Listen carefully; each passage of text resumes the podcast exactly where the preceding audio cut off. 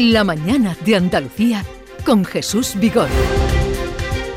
Hoy desde la Unión en el Ejido y en concreto estamos en la Alóndiga donde tendrá lugar dentro de unas horas la subasta y vamos a tratar de aprender lo que significa la producción hortofrutícola de esta zona y su proyección al mundo. Está con nosotros Jesús Barranco, es eh, CEO de la Unión, director general de la Unión, ha sido elegido como uno de los profesionales más influyentes del sector hortofrutícola en el año 2021. Jesús Barranco, buenos días. Buenos días. Gracias por acogernos aquí. Un placer, como siempre, vuestra casa. 30 eh, eh, años de la Unión. ¿Cuál diría que ha sido la evolución más importante que ha tenido esta empresa en esos 30 años? La, evolución, es adaptarse al mercado. Eh, hace 30 años el mercado era un mercado más tradicional, donde la subasta, los, mercados tradicionales, las fruterías tenían realmente el gran peso de la distribución y mercados como Barcelona, Madrid o Perpiñán eran los grandes eh, actores de, la distribución. Y conforme la gran distribución, en este caso quizás la más madura que ha sido en Europa, la alemana, con empresas como Lidl, Aldi, se fueron creciendo y, innovando en conceptos nuevos de la distribución, como es el caso de los discount o, con los hard discount y supermercados, pues al final ellos han ido ganando cuotas de mercado frente al tradicional y nosotros hemos ido de la misma mano creciendo gracias a esta gran distribución, es decir, adaptándonos a sus requisitos, a la exigencia de un mercado tan exigente como el alemán a nivel de trazabilidad, seguridad alimentaria. Eh, gracias a eso pues hemos hecho toda la innovación, toda la inversión, laboratorio, maquinaria para adaptarnos a ser competitivos para este mercado que es un mercado que incluso cuando hemos tenido visitas comerciales con Estenda de, otros países, incluso de Norteamérica, se quedan sorprendidos por, por las infraestructuras que tenemos aquí. ¿no? Adaptarse al mercado. ¿Y cuál sería la esencia que aún permanece? Ya lo contábamos el año pasado, pero lo recuerdo porque esas cosas no se olvidan, esos detalles de cómo empezó su padre, cómo vivieron en una autocaravana toda la familia porque todo lo que tenían estaba invertido en este proyecto. Eh, ¿Cuál sería la esencia que aún permanece a lo largo de estos 30 años en la Unión? Yo creo que el foco es el, agricultor. La esencia del agricultor es, la clave para, la empresa. Ten en cuenta que nosotros tenemos unos 3.500 agricultores eh, fidelizados, que no trabajamos con contrato con ellos. Y eso es porque se sienten seguros, se sienten... No hay contrato. No hay contrato con ellos. ¿Traen, ¿Eso qué quiere decir? ¿Que traen aquí sus productos? Libremente. Y eso es porque confían en la empresa, confían en la marca, confían en, cómo se la atiende, confían en que van a tener un precio justo con respecto al mercado, que vamos a ser sus compañeros en, los momentos difíciles. Y, yo eso creo que es la esencia de, esto.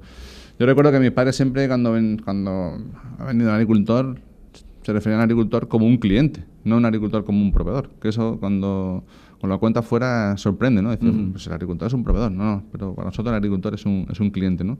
Y tener esto en el lenguaje, yo creo que te, ¿no? que te reconstruye la forma de cómo tienes que enfocar el negocio. Y eso yo creo que permanece y no, y seguirá, porque si no el negocio sería otro. 3.500 agricultores que traen aquí sus productos diariamente. ¿Cómo una persona como usted, más vinculada a otra actividad, usted es arquitecto de formación y supongo ha trabajado también en, en ese mundo, ha conseguido empaparse de este sector, mantener el rumbo de esta empresa, que ya decimos cumple 30 años, y hacerla evolucionar? Buena pregunta. Es verdad que cuando te enfocas una, el cambio principal es que te enfocas en una actividad en tu universidad, ¿no? En la, etapa universitaria te enfocas y inicios profesionales a, ser un profesional, pero me refiero a que, que ejerces solo una profesión. El gran giro es que al final cuando tomas el, la rienda de de una empresa de este tipo, pues de ti dependen muchas familias, ¿no? Y, tienes que empezar a no pensar solo en ti, sino pensar en, todas las familias que dependen de esto, tienes que tener capacidad de interrelación con los trabajadores, saber comunicar, saber gestionar personas, quizás sea la parte más compleja del giro, ¿no? Es decir, no es lo mismo trabajar como un profesional independiente que te encierras en tu estudio y, proyectas o diseñas lo que entiendes que, tienes que hacer respecto a un encargo, que empezar a gestionar personas, equipos, direcciones, estrategias, eh, salir fuera a negociar con grandes, con grandes eh, clientes. Ese es el, gran giro. Pero al final yo creo que el mundo en el que vivimos todo es aptitud con C. ¿no? Yo creo que con ganas, con pasión, eh, lo estamos haciendo. Mm. Y de hecho el crecimiento también viene por eso. Estamos, tenemos, como tú lo ves, tenemos un equipo súper joven, Sí, con sí, muchas sí, ganas. To- Toda gente muy joven. Y ese énfasis me gusta marcarlo porque es verdad que aquí, aquí simplemente, simplemente se tiene que vivir la pasión. Aquí no entendemos muchas veces, eh, no, no, el mercado te demanda muchas veces echar horas extra, viajar. Esos festivos famosos locales, eh, autonómicos, no existen porque tú trabajas en un mercado europeo.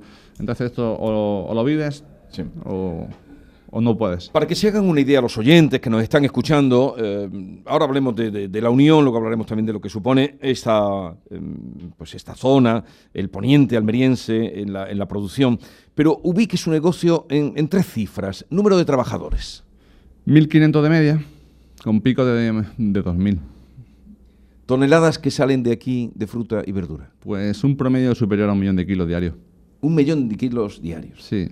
Si quitamos como yo domingo y fiesta de guardar, Mm. pues el promedio sale superior. Facturación, Pues este ejercicio vamos a estar cer- cerca de los 330 millones de euros.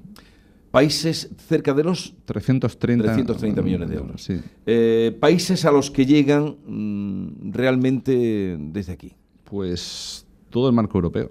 Desde Irlanda, Reino Unido, Finlandia, Suecia, incluso Hungría, Croacia, Serbia, toda Europa prácticamente. ¿Y, y realmente siguen ustedes manteniendo el liderazgo eh, en todos esos países que me nombre? Eh, ¿El ejido sigue manteniendo el liderazgo?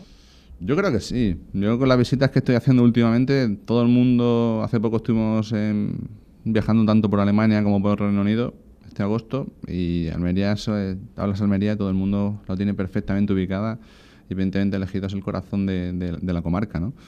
A nivel agrícola.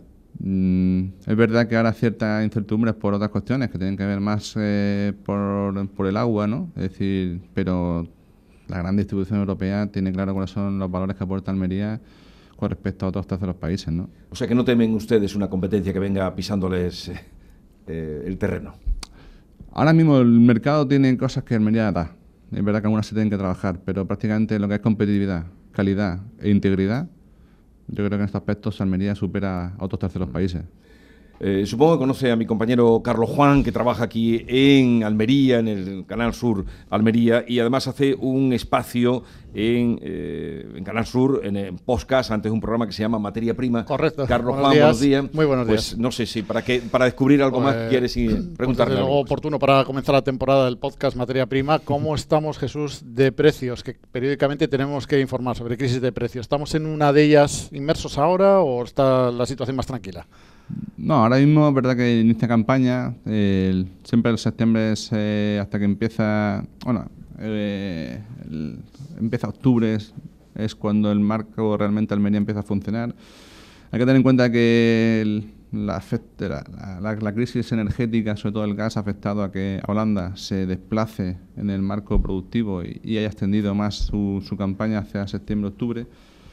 Pero en breve estaremos, eh, entiendo, solos, eh, entre comillas, en el mercado, ¿no? sin la figura de, los holandeses. Y, de hecho, en Free Action, cada vez más, que es ahora la próxima primera semana de octubre, hay ya mucha agenda comercial cerrada para comenzar de forma inmediata. Quizás septiembre unos productos puede estar un poco más plano el mercado, sobre todo los productos que dependen más mm, claramente con, con Holanda, pero hay productos como el pimiento, la berenjena, que están a unos precios que no aparecen en septiembre realmente. De altos, se Sí, refiere. sí, O sea, sí. se pagan bien, vamos. Pero entonces están ganando bien los agricultores.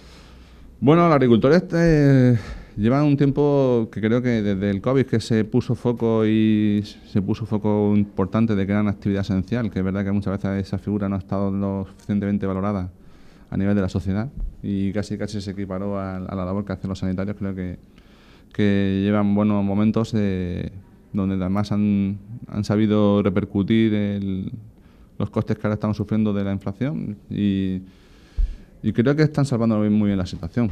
Otra cosa es que, bueno, que cada campaña es un mundo mm, y la climatología afecta. Pues eh, luego hablaremos de Fruit Attraction, como no, de Fruit Attraction, que va a ser inmediato, pero eso con el director de marketing. Cada uno tiene su, su papel, y creo que siendo los 30 años, a ver qué despliegue hace la Unión.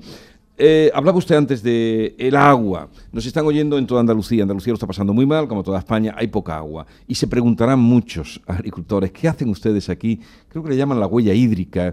Eh, ¿Qué hacen ustedes aquí para eh, dar esa cantidad de frutas y hortalizas en la zona más seca de, España? ¿Cómo lo han hecho? ¿Cómo lo hacen? Bueno, desde tiempos remotos el agua Almería, lógicamente, ha sido un bien preciado, ¿no? Y desde que se formaron los primeros invernaderos prácticamente ha sido el bien más preciado y se ha, cuidado con sistemas de goteo que entonces parecían locura, ¿no? Es decir, nosotros nos sorprendemos cuando íbamos a otras zonas productivas y se regaba, como se suele decir, la manta, ¿no? Es decir, se abrían la- las cecas, los canales y se inundaban las parcelas. Aquí eso no ha ocurrido. Aquí el agua ha sido un bien, cuidado. Las comunidades regantes creo que también han sabido gestionar eh, esa situación. De hecho, yo he estado recientemente esta semana en otras zonas cercanas a Almería y nos sorprendíamos cuando esa comunidad regante se gestiona el agua a demanda, cuando aquí hay limitaciones hora- horarias o de, o de, de caudal. Y creo que la suma de eso ha hecho que, que se haga una buena gestión. Luego también el- las particularidades del lugar, que estamos bajo las faldas de Sierra Nevada, permiten que esos acuíferos, pues de forma recurrente, mientras que Sierra Nevada tenga su nieve, creo que tendremos agua, ¿no? Pero ustedes no tienen problema de agua. No, la verdad es que ahora mismo, bueno, no en esta zona del poniente, pero es verdad que en, la zona, en las zonas de Níjar empieza a haber ya algunos problemas y en las zonas de Almería, que linda con, con Murcia, en la zona de Pulpí, sí están teniendo serios, serios problemas. Eh, hemos hablado de, de frutas y hortalizas, pero ustedes apostaron hace unos años por los frutos tropicales. Sí. ¿Ahí es donde más están creciendo? Bueno, ese, ese proyecto a nivel de mercado, eh, recientemente fue el congreso de AECOC en- de, de fruta y verduras en Valencia en junio y las cifras que se reflejan en cuanto a consumo nacional es que las frutas y verduras decrecen un, un 2,5 el consumo de frutas frescas. El- sin embargo, las frutas tropicales, los frutos rojos, crecen aún, son las únicas que crecen, ¿no? Creo que hay una apuesta a medio plazo muy interesante. Volvemos a tener el problema de la sequía, Ujú. ahí sí. Es decir, se, se avecinan campañas complejas por, por el calibre y la, la capacidad de producción, de producción que van a tener las fincas por culpa de la sequía, ¿no? Pero es verdad que es un producto que, en cuanto a tendencias de consumo, es, de los- es el único que crece junto con los Las frutos tropicales, que ahí estarían... eh, Aguacate y mango. Aguacate y y chirimoya. mango. Eh, Jesús Barranco, CEO de La Unión, mm, gracias por acogernos en su casa. Trataremos hoy de ir enseñando esas particularidades eh, y nada, que siga todo así. Muchas gracias y espero que nos veamos el año que viene celebrando el 31. Muy bien, muchas gracias. Gracias.